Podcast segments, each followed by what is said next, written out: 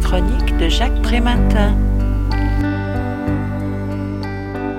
Le système scolaire français est dominé par les inégalités sociales. S'il fallait un livre de plus pour le démontrer, School Business, Comment l'argent dynamite le système éducatif, d'Arnaud Parianti, le permet. La description qu'il nous livre de la domination de l'argent est édifiante.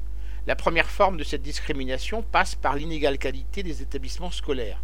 60% des différences de niveau entre les élèves y sont liées. Les parents soucieux de placer leur enfant dans un collège ou un lycée bien coté connaissent parfaitement les trucs pour détourner la carte scolaire, pourtant censée garantir la mixité sociale. Fausse domiciliation, utilisation d'une boîte aux lettres, location ou achat d'un bien immobilier dans le quartier désiré, ou encore inscription dans une filière spécialisée n'existant que dans l'établissement souhaité.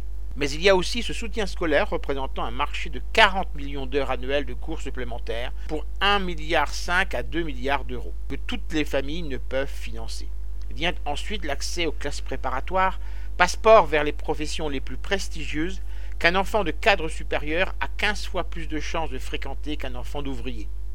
Le coût des études a explosé proportionnellement à la réduction des contributions publiques et à la mise en concurrence d'écoles recrutant les meilleurs enseignants à prix d'or pour attirer le chaland.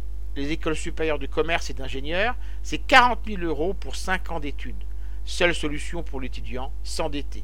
Cette dette représente déjà aux USA 1200 milliards de dollars, certains quinquagénaires continuant encore à la rembourser.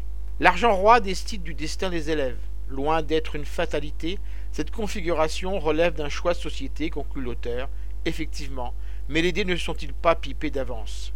Je rappelle le titre de l'ouvrage, School Business, Comment l'argent dynamite le système éducatif. L'auteur en est Arnaud Parianti. Il a été publié aux éditions La Découverte en 2015 et est vendu au prix de 17 euros. Vous pouvez retrouver le texte de cette critique dans le numéro 1190 de Lien Social. Il est consultable sur le site du journal www lien-social.com. Je vous dis à très bientôt.